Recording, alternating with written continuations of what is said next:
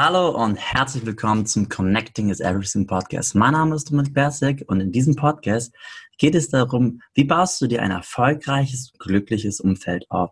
Welche Fähigkeiten benötigst du dafür? Und heute habe ich ein, ja, Premiere, die erste Frau in meinem Podcast. Ja, da guckt sie selber sehr überrascht. Die Nathalie Müller. Wer ist sie? Sie ist freiberufliche Texterin in Berlin mit ihrem eigenen Branding, unbändige Texte, Unikate. Wie sagt man Unikate? Machen es besser? Machen es besser? Entschuldigung. Das hört sich erstmal ganz toll an, aber das Interessante bei ihr ist, wie ist sie da hingekommen? Denn in diesem Podcast geht es ja gerade ganz stark darum, wie baust du dir ein erfolgreiches Umfeld auf? Und stell dir einfach mal vor, du hast 14 Jahre Erniedrigung durch deine eigene Mutter gerade das Umfeld, was dir am wichtigsten sein sollte. Danach warst du drei Jahre im Kinderheim. Natürlich hast du dann gar kein Selbstbewusstsein. Und dann ziehst du mit 23 von Bayern nach Berlin, um dir da dein positives Umfeld aufzubauen und die Beziehung, die du davor halt hattest und die dir nicht gut getan hast, zu kappen. Aber ich glaube, das war ein ganz großer Schritt und alles Mögliche. Über das Thema möchten wir heute auch reden, wie du das geschafft hast. Hallo Nathalie erstmal. Hi und ähm, ja, ich freue mich wahnsinnig in deinem Podcast mit dabei zu sein und deine Premiere sozusagen als eine Interviewpartnerin zu haben. Da freue ich mich auch tierisch drüber. Deswegen, ich finde das Thema ja auch mit dem Schreiben super spannend. Aber wie ich da eben gerade schon in der Einleitung erzählt habe, das hört sich ja erstmal echt schon so, wo, wo ich echt zwei, dreimal so schlucken musste, auch wo, wo du es mir erzählt hattest. Ich habe dich ja kennengelernt bei der äh, Sprache ist Stärke, Stärke, beim Seminar von Alexander Elmer, wo wir auch uns in bald mal wieder treffen mhm. und uns auch dadurch kennengelernt haben. Aber und da hattest du einen kleinen Auftritt und ich fand dich da so mega cool. Zu dem Zeitpunkt wusste ich aber nicht, was da manchmal für eine Geschichte hintersteckt. Und diese Geschichte interessiert mich mal. Magst du da ein bisschen mehr drüber zu, zu erzählen? Klar, ähm, also, also eins vorweg, ich ähm, kann es manchmal selber so gar nicht glauben, was aus mir geworden ist, wenn man sich so anguckt, wo ich herkomme. Also, ähm, Angefangen hat es damit, dass mein Papa sich umgebracht hat, als ich zehn Monate alt war. Und ich sehe meinem Papa unheimlich ähnlich. Ich habe mit zwölf Mal ein Foto von ihm gesehen und dachte, ich schaue in den Spiegel. Also wir haben uns so ähnlich, das ist echt Wahnsinn. Und irgendwie habe ich so das Gefühl, also im Nachhinein, dass halt meine Mutter nicht mit dem Tod von ihm klarkam und hat diese ganzen negativen Emotionen auf mich projiziert hat und mich deswegen die ganze Zeit runtergemacht hat. Also wie du schon sagst, 14 Jahre lang hm. habe ich mir jeden Tag anhören dürfen, dass ich nichts wert bin, dass ich unerwünscht bin, dass, dass ich nicht liebenswert bin und dass ich halt einfach, obwohl ich nicht wirklich viel gemacht habe als Kind, trotzdem ein Störfaktor bin. Ähm, das Ganze hat sich dann hochgeschaukelt, dass ich mit knapp 15 dann ins Heim gezogen bin. Ja, wir hatten dann so ein paar Mal Kontakt, dann wieder nicht und dann wieder doch. Und mit 18 oder 19 nach meiner Ausbildung habe ich dann den Kontakt mit dir komplett beendet. Ähm, bin dann zu meiner Oma gezogen nach der Ausbildung. Ein oder zwei Jahre danach in die eigene Wohnung. Naja, irgendwie hat sich das so durch das ganze Leben gezogen, dass ich halt immer von meinem Umfeld so mitgekriegt habe, ja, ich bin nichts wert und ähm, mir muss man nicht zuhören, weil ich habe eh nichts Interessantes zu erzählen und kann man sich ja vorstellen, wie das war so. Und mit 23 hat es mir dann echt gereicht. Ich bin dann zweimal hintereinander weinend aus der Arbeit rausgelaufen, weil meine Kollegen so fertig gemacht haben. Und dann wusste ich, ich muss jetzt echt was ändern. So kann es nicht weitergehen. Und ähm, seit ich elf bin, hatte ich so den Traum, dass ich in Berlin wohne.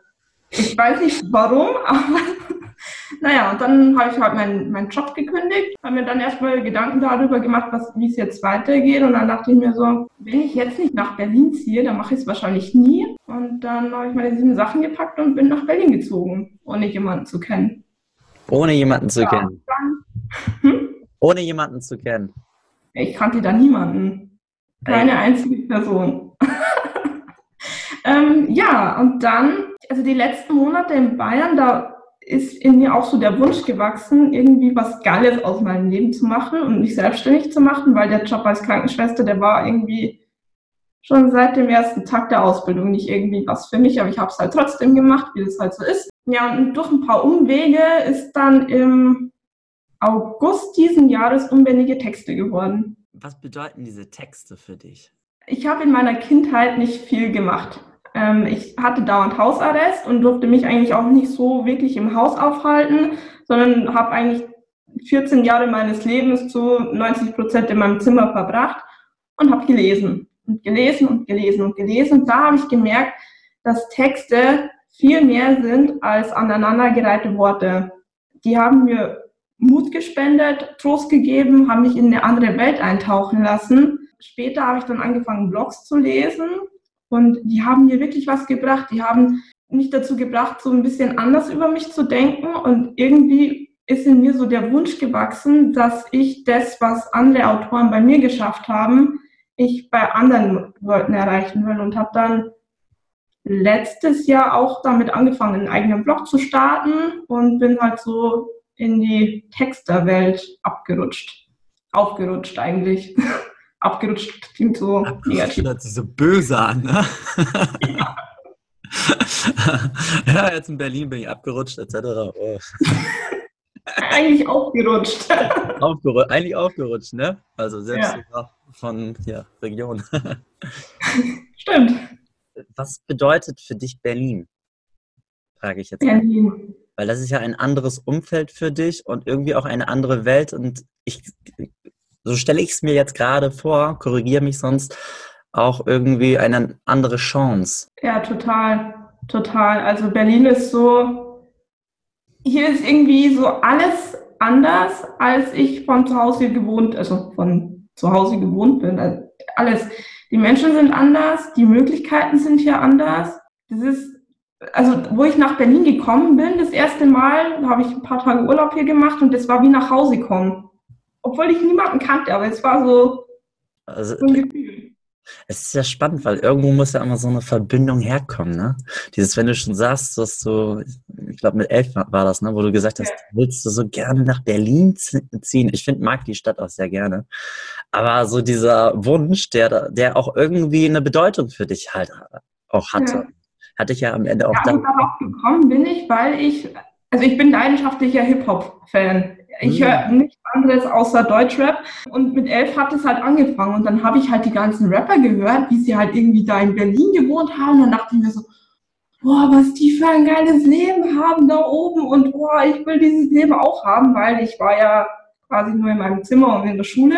Mhm. Und ähm, dann dachte ich mir so, ja, Berlin ist bestimmt so geil. Und wenn du da mal wohnst, dann hast du auch ein geiles Leben. Also ich bin zwar nach Berlin gekommen und hatte noch kein geiles Leben, aber das baut sich jetzt nach und nach auf.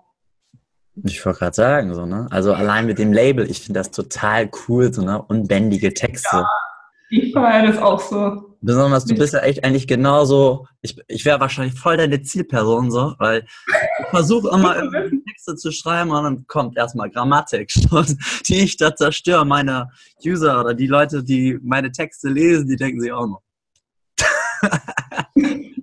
Aber das ist nicht schlimm. Also ich finde, ein Text ist dann gut, wenn er ehrlich ist. Ob da jetzt die Grammatik gut ist und die Rechtschreibung dudenkonform ist doch erstmal Nebensache. Wichtig ist, was der Text für eine Message rüberbringt. Das glaube ich auch. Wahrscheinlich lege ich immer nur darauf meinen Fokus. Sehr gut. Äh, lieber, lieber einen grammatikalisch unperfekten Text als einen grammatikalisch perfekten Text ohne Inhalt. Das stimmt. Ja, deswegen, also ich mag diese. Das wollte ich mir merken. Das ne? Wie das gesagt, haben wir ja aufgenommen, ne? deswegen, das kannst du dir so oft wie möglich angucken und natürlich auch die, die Zuschauer. Also dein Thema. Ich, ich will einmal noch mal kurz zum Umfeld nochmal zurück. Ja. Ich stelle mir sehr schwierig vor, wie das ist, aus diesem Umfeld wirklich herauszubrechen. Du siehst ja halt natürlich nur diese eine Welt diese Welt, wo alles nicht funktioniert, wo mhm. kleine Natalie halt immer klein und doof und, sorry, aber na, doof und dumm gehalten wird, du bist nichts wert. Und da sind ja schon ähm, ein paar der wichtigsten Faktoren eines negativen Umfeldes, wo du ausbrechen musst. Und was gab es da einen Impuls, der dich dann am Ende echt überzeugt hat, ich mache es jetzt? Oder mhm. Also da wo ich, da wo ich äh, meine Kündigung abgegeben habe, war ich in einer Online-Schule, die sich mit Persönlichkeitsentwicklung beschäftigt hat. Und da habe ich halt gesehen, dass es echt Menschen gibt, die so sind wie ich. Mhm. Die wohnen halt irgendwo in Deutschland und halt blöderweise nicht da, wo ich wohne. Und da ist in mir so eine Hoffnung aufgeflammt, dass es äh, doch echte Freundschaften geben könnte. Also ich hatte in Bayern Freunde, die ich jetzt nicht mehr als Freunde bezeichnen würde, weil ich immer für die da war, aber die halt nie für mich da waren. Ähm, die haben sich da bei mir ausgekotzt und alles und ähm, wenn ich dann irgendwie eine geile Idee hatte, was ich so aus meinem Leben machen könnte, wie eine Weltreise starten oder so, bin ich dann immer angeschaut worden, als wäre ich irgendwie so ein Marsmännchen. Und dann dachte ich mir so, bin jetzt ich falsch oder bin ich einfach nur am falschen Ort für meine Ideen oder was ist denn da los? Ähm, auf jeden Fall habe ich mich immer unverstanden gefühlt und dann bin ich in diese Online-Schule rein und da hat man über diese Themen geredet, so Reisen ist voll geil, irgendwie ein eigenes Business aufbauen ist voll geil und ähm, keine Ahnung, die ganzen Sachen halt. Und dann wusste ich, okay, es besteht noch Hoffnung für mich. ähm, und auch an jeden Zuhörer, da besteht noch Hoffnung für dich. Ähm, ja, und dann habe ich, im Endeffekt hatte ich ja nichts zu verlieren. So, falsche Freunde findest du überall, einen scheiß Job findest du auch überall und irgendwo eine Wohnung, wo du dich nicht wohlfühlst, findest du auch überall. Hm. Also hatte ich nichts zu verlieren. Und dann dachte ich mir so, wenn du eh nichts zu verlieren hast, dann kannst du doch einen Schritt gehen, um halt eventuell das zu bekommen, was du schon immer haben wolltest. Und dann bin ich, ähm, also ich habe es erst ganz lange geheim gehalten. Ich hatte ja drei, drei Monate Kündigungsfrist, habe es zwei Monate geheim gehalten habe niemandem was davon erzählt, dass ich nach Berlin ziehe. Habe es dann ähm, einen Monat vorher gesagt, habe dann noch eine Abschiedsparty in Anführungsstrichen gefeiert, wo drei Leute gekommen sind von 50, die ich eingeladen habe. und dann wusste ich, okay, gut. Und dann bin ich da einfach nach Berlin gezogen und habe mich dann einfach nicht mehr gemeldet bei denen. Hm. Er ist zwar ein bisschen arschlochmäßig, aber für mich war es halt die beste Entscheidung. Naja, die Sache ist natürlich auch immer, so sehe ich das zum Thema Umfeld und zum Thema Freunde. Du wirst in deinem Leben Leute begegnen, die tun einfach alles für dich. Die, da bist du, ne, da, du, du investierst gerne für die Leute, deine Zeit, deine Energie und andersrum auch. Aber manchmal triffst du in deinen Leuten, die tragen ganz andere Werte, die Werte, die dich dann auch echt nach unten ziehen, die gegen deine Person sind und so viele Sachen. Und das Dümmste, was wir machen können, ist in diesem Moment uns na, diesen Leuten halt weiter zu folgen und an deren Worten zu glauben und uns klein zu machen. Und dadurch, also ich kann, ich kann deinen Schritt verstehen und ich glaube, die erfolgreichsten Menschen oder die glücklichsten Menschen, die haben halt gerade sich selbst diesen Schritt gewagt, solche Leute halt nicht mehr in ihr Leben zu lassen. Da fängt ja. es an. Und dann sich eher zu sagen, okay, ähm, beispielsweise macht dir eine Übung, fünf Leute. Wer sind diese Leute, die du da in dein Leben lassen möchtest? Oder was, sind, was sollten diese Leute haben? Und deswegen echt Chapeau. Wie ein Bekannter von uns immer ganz gut sagt. ja.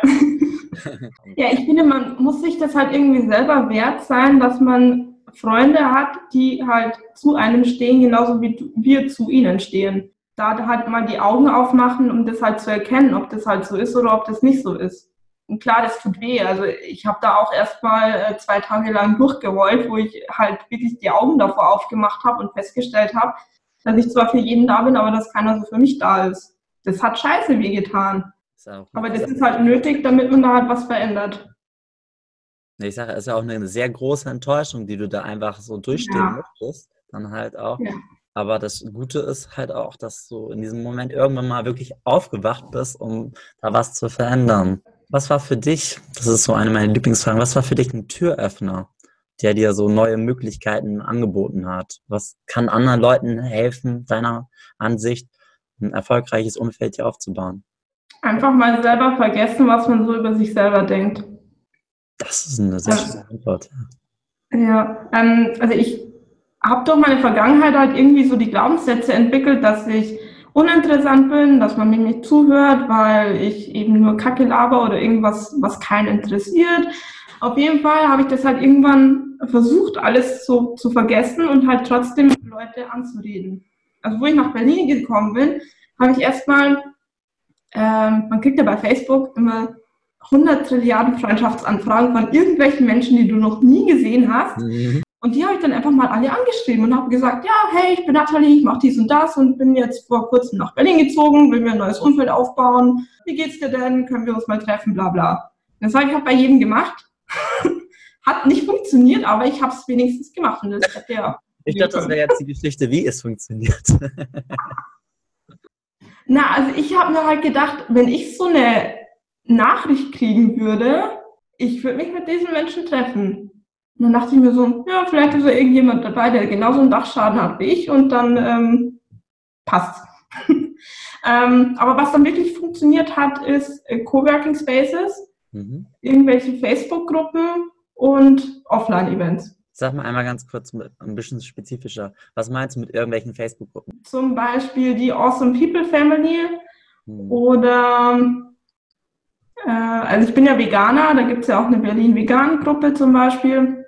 Ja, irgendwo, wo halt Menschen sind, die die gleichen Interessen haben wie du. Also ich habe da zum Beispiel meine Interesse und Berlin eingegeben. Also zum Beispiel alleine reisen als Frau, Berlin vegan, äh, hier selbstständig machen, Berlin, sowas halt. Und da gibt es halt, also gerade in Berlin gibt es da halt unglaublich viele Menschen, die halt so eine ähnliche Interesse haben und da halt eine Facebook-Gruppe draus gemacht haben.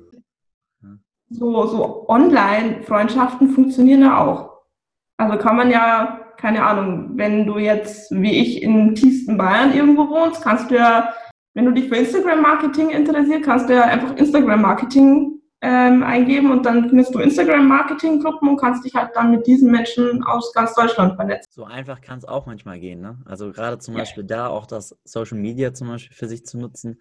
Aber das, das war jetzt so dass äh, der Bereich mit äh, aus dem die, wo du die Leute, musste ich jetzt erstmal die Wörter für finden, ähm, online-mäßig kennengelernt hast. Und, und durch die Online-Kontakte, das waren reelle Kontakte dann. Genau. Hm. Gab es dann aber ja, also ich hatte, halt, ich andere hatte unglaublich viele Hemmungen davor, Menschen im echten Leben anzusprechen. Und dann schreiben fällt mir eh leichter als reden, also habe ich gedacht, mache es halt erstmal online. Also ich würde jetzt immer noch keinen Menschen auf der Straße ansprechen und sagen, hey, willst du mit mir einen Kaffee trinken oder so. Ähm, also da bin ich anders. Ganz ehrlich ähm, du musst halt so, so für sich den Weg finden, äh, der halt am besten zu dir passt. Wenn jetzt jemand nicht schreiben kann, dann ist das vielleicht so der beste Weg für ihn, jemanden auf der offenen Straße auf einen Kaffee einzuladen. Aber für mich war es halt eben über Facebook und Instagram. Hm. Ich merke schon gerade so, so eine Headline oder so, finde deinen eigenen Weg, so, ne? Wie zum Beispiel, weißt du, du, dein stärkstes Medium ist halt so das Schreiben für dich. Und mhm. durch das Schreiben hast du so viele Sachen gewonnen in deinem Leben. Ne? Durch das Schreiben, durch das Lesen. Du liest die Texte, die machen Sinn, die Blogs etc. Du willst selber dann auf einmal was aufbauen. Dann wechselst du die Stadt Ne? Also, oder fast dein Leben sozusagen. Das ist ja auch ja. einfach so. Und dann auf einmal, ne, das direkte Ansprechen fällt dir schwer. Das ist bei manchen Menschen so, bei den anderen so. Aber du findest, hast halt deinen eigenen Weg gefunden. Sprich, in deinem Fall halt durch die Texte. Ich habe früher zum Beispiel äh, ganz viel gezeichnet, wenn ich ein Gefühl hatte oder sonstiges. Ich habe da nie drüber geredet. Das kam irgendwann. Dadurch habe ich halt immer in Comic-Stilen alles gezeichnet. Ne? Ach, wie cool. Ja, ist halt auch ein Weg, ne? Weil immer wenn ich irgendwie was gefühlt habe, gab es einen Manga zu. Geil. Machst du das noch? Ah, das habe ich irgendwann. Guck, da ist es dann auch zum Beispiel. Da habe ich mal auf ein negatives Umfeld gehört. Da hatte ich gesagt, ich, ich will Manga-Zeichner werden. Und da hatte ich eine damalige Freundin, das war meine erste, und die sagte, das ist der dümmste Traum deines Lebens, ne? Ach du Scheiße. Genau, und das, das Problem war, zu dem Zeitpunkt habe ich da zu sehr drauf gehört. Ja? Also ich. Weißt du, was ich immer so traurig finde, dass andere Menschen Menschen sowas antun? Nur weil sie keine Relevanz dafür hatten, hatte, ne? Und auch einfach so dieses, manchmal dieses größere Glauben oder Träumen oder einfach jemanden seinen Traum zu lassen. Oder eben auch einfach, ne? diesen Traum größer oder ähm, zu helfen, dass diese Person ihren ja. Traum verwirklichen kann, ne? Ja. ja, man muss ja, die besten Freunde müssen ja nicht hundertprozentig dahinter stehen, was man da so macht, aber halt wenigstens trotzdem halt unterstützen, soweit es ihnen möglich ist. Hm. Also, jetzt meine Meinung. Absolut. Und das ist jetzt auch selbst bei mir auch so. Meine Geschichte ist in einem Punkt sehr ähnlich wie deine. Ich hatte auch ein sehr negatives Umfeld, wo die Leute auch gesagt haben, boah, ey, der Dom, der manipuliert immer nur alle, alle anderen Leute. Wenn du mit denen abhängst, dann bist du danach nicht mehr normal und sowas. Und dann denke ich mir so, was?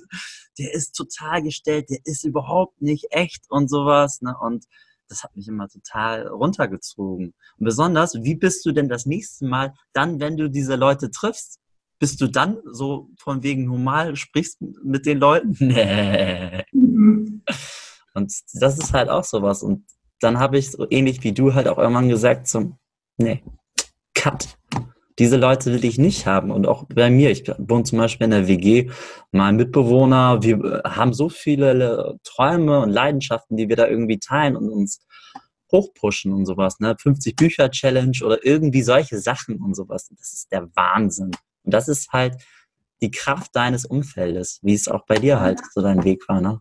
Also ich habe in irgendeinem anderen Interview für einen Online-Kongress auch schon mal gesagt, dass die positiven Gedanken von dir wie so, wie so ein Samen sind. Und wenn du ein negatives Umfeld hast, dann wird halt, ähm, wenn da gerade was wächst, wird es komplett zerstört. Aber wenn du ein positives Umfeld hast, wird diese Samen gehegt und gepflegt, dass daraus eine starke Pflanze wachsen kann. Eine sehr schöne Metapher, ja. Mhm. Genau so ist es doch eigentlich. Und das ist, das ist doch so schade. Warum, warum zerstören wir sozusagen den Samen dann irgendwie die, wo jemand irgendwie einen Wunsch, einen Traum hat oder so. Das finde ich total ja. schrecklich. Du kannst es dir ja auch erstmal anhören, selbst wenn du sagst, das ist, oder denkst, dass es Müll ist. Das zerstört doch nicht einfach erstmal so den Gedanken von dem anderen. Also ich habe mir dann ähm, im Nachhinein auch gedacht, beziehungsweise denke ich mir das immer noch, wenn jemand halt Ziele im Leben hat, die halt so überhaupt gar nicht zu dem passen, was ich in meinem Leben so vorhabe, dann gehe ich halt einfach weg von dem Menschen, damit er seine Träume verwirklichen kann. Wenn ich halt nicht der richtige Mensch bin, ihn dabei zu unterstützen, dann ist das halt so. Aber was, was habe ich denn für ein Recht, dass ich den Traum eines anderen zerstöre und der dann, keine Ahnung, ein ganzes Leben lang, 80 Jahre, 100 Jahre, keine Ahnung, wie alt wir werden, totunglücklich ist, weil er diesen Traum wegen mir aufgegeben hat. Da gibt es so viele Beispiele. Also gerade in so, so, einer Geschichte und sowas. Ne? Ich habe bei dieser gleichen damaligen Ex-Freundin, da habe ich das eigentlich sehr, sehr, schlau gelöst, weil sie war, sie, sie liebte das Reiten.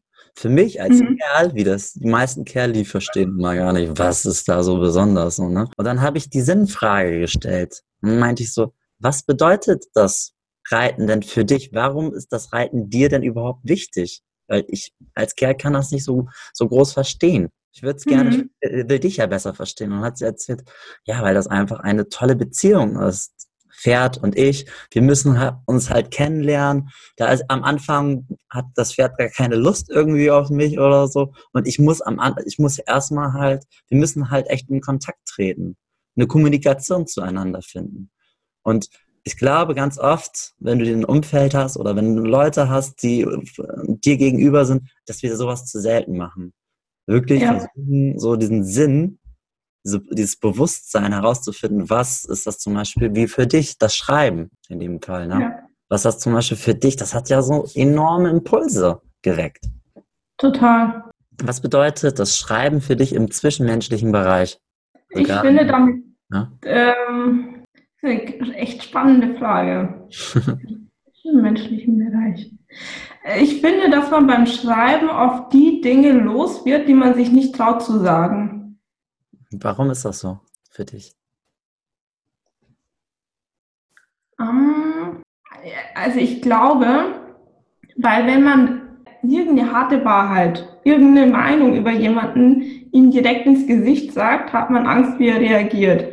Und wenn man das einfach nur irgendwie in sein Smartphone eintippt, hat man da so eine gewisse Distanz und man kriegt die Reaktion nicht direkt mit. Und ich glaube, da ist man ein bisschen mutiger. Ja. Das kann sein. Ob es der falsche oder der richtige Weg ist, ist das natürlich auch immer interessant. Aber ich glaube, Es liegt eigentlich eher mehr daran zu sehen, wer du bist. Ob das ne, zu dir mehr passt oder nicht. In deinem Fall zum Beispiel, ich glaube auch, dass es sehr viel einfacher ist, solche Zeilen zu schreiben, als solche Zeilen auszusprechen. Obwohl du manchmal gerade so, dadurch, dass du es sagst, einen enormen Impuls wecken kannst, ne? Weil dann kommt die ja. Tonalität und dieses, der, ne, das dann halt raus. Das ist so schön, glaube ich, manchmal. Und vor allem, ähm, so geht es mir oft, man kann ja beim Schreiben, kann man sich ja Gedanken machen, wie man das am besten formuliert. Aber wenn du in einem Gespräch bist, dann kannst du nicht erst eine Stunde überlegen, wie baue ich jetzt den Satz, damit er sich gut anhört und so. Das geht halt nicht. Aber beim Schreiben funktioniert das ausgesprochen gut. Ja, das stimmt. Das stimmt. Weil dann warst du halt mal kurz auf Klo oder hast, hattest kurz einen Kundentermin oder so, dass du halt erst später antworten konntest. Mhm. Aber das hast du halt im 1 zu 1 Gespräch ist das halt ein bisschen schwierig. Einmal nochmal jetzt zu deinem jetzigen, was du jetzt alles machst gerade, ne? Mhm. Unbändige Texte. Wie sieht jetzt so generell ein Ta Arbeitstag bei dir aus? So, für wen arbeitest du jetzt und oder für dich selber? Wie läuft das jetzt gerade so voran? Äh, also so ein 0815-Tag habe ich gar nicht, weil das wäre mir zu langweilig. Hm. Äh, kann ich dir auch sagen, warum? Weil halt früher meine Tage alle gleich ausgesehen hab, ha, haben. haben. Ähm, und ich da echt eine Abneigung dagegen entwickelt habe, wenn irgendwas irgendwie routinemäßig wird. Deswegen versuche ich meinen Tag immer richtig abwechslungsreich zu gestalten. Ich stehe halt irgendwann auf, mache halt so Standardsachen, was man halt so macht, Zähne putzen, duschen, bla bla. Und dann fange ich an zu arbeiten. Ähm, aktuell arbeite ich für den Stern-Produktvergleich und mhm. für, ach, da darf ich den Namen nicht sagen, für eine andere Vergleichsplattform und für eine Infoplattform. Ja, DSGVO und so, darf man ja nicht mehr alles sagen, was man so macht.